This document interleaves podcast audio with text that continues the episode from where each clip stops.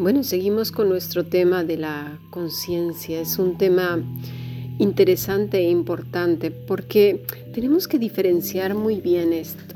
La conciencia no es Dios, ni es la voz de Dios.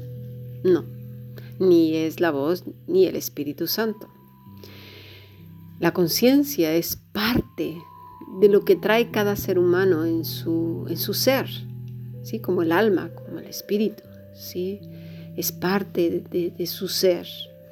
Pero la conciencia puede ser corrompida a causa del pecado y también puede ser callada. Como dije, hay varios tipos de, conciencia. La conciencia eh, callada, censurada por, por la persona.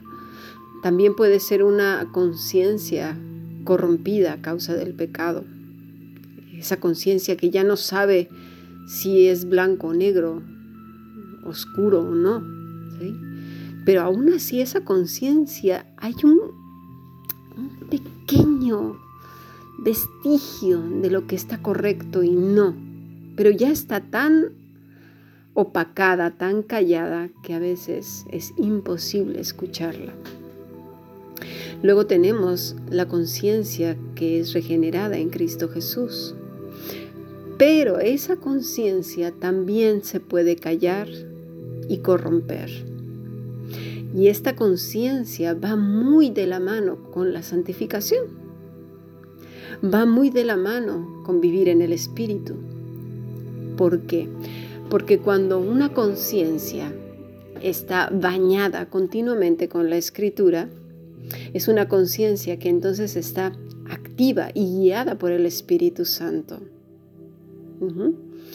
Y aquí es donde mucha gente se confunde y dice, uy, pues entonces, ¿cómo voy a reconocer si es el Espíritu de Dios el que me habla o mi conciencia?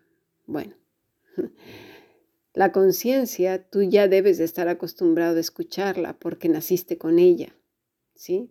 Ya te decía desde pequeño, cuando eh, ibas a mentir o algo, te acusaba y te decía, estás mintiendo, ¿sí? Ya, ya deberías saber quién es la conciencia. Pero el Espíritu de Dios, si es el que da testimonio a nuestro espíritu de, la verdad en Cristo, es el que te trae a memoria los pasajes de la escritura, la aplicación de la escritura. Y aquí hay una doble culpa en el cristiano, porque cuando tú no haces caso a esa conciencia regenerada y guiada por el Espíritu Santo, pecas contra tu conciencia, pero también pecas contra el Espíritu Santo porque lo contristas. ¿Sí? Entonces, eh, a los que se nos ha dado más, quiere decir al creyente, porque se te da una, esa dosis de, de amor, de gracia en Cristo y el Espíritu Santo, tienes una responsabilidad enorme delante de Dios con lo que se te ha dado como dones del Espíritu, pero aparte al Espíritu Santo que está en tu corazón. Por lo tanto, se nos pedirá más y esa es la responsabilidad del creyente.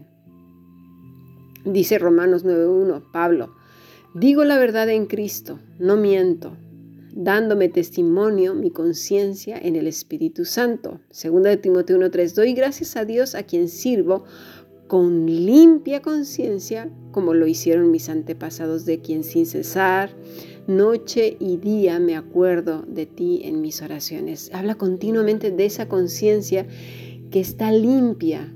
¿Por qué? Porque obedece a la voz del Espíritu Santo y que además no la calla.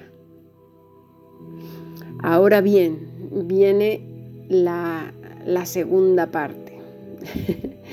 y esto es, eh, esto es lo, que a veces entra en la controversia y dices, bueno, si voy a hacer caso a mi conciencia, digo todo lo que la conciencia me dice, no. No porque ahí puedes pecar. Vamos a ver en qué partes sí tienes que abrir la boca y en qué otras partes no. Por ejemplo, eh, vimos el, el, este, el tema del hijo de, de David, ¿sí? Adonías. Estaba conspirando contra su papá. También lo hizo Absalón. Tenían el mismo espíritu.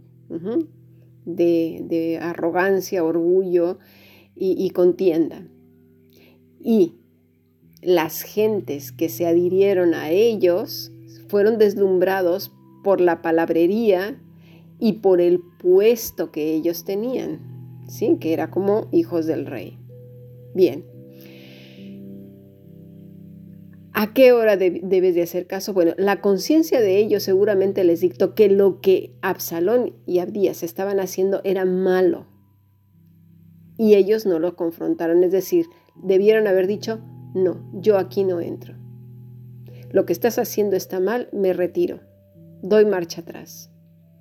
¿Sí? Aquí no había eh, momento de, mira, déjame meditarlo, voy a ver qué dice, a ver si Dios me lo pone en el corazón, que no sé qué. Esto no, esto es hipocresía pura y dura.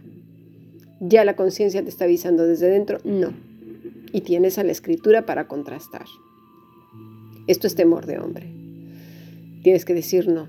Pero hay otras ocasiones donde la gente sabe tu postura como creyente, ¿sí?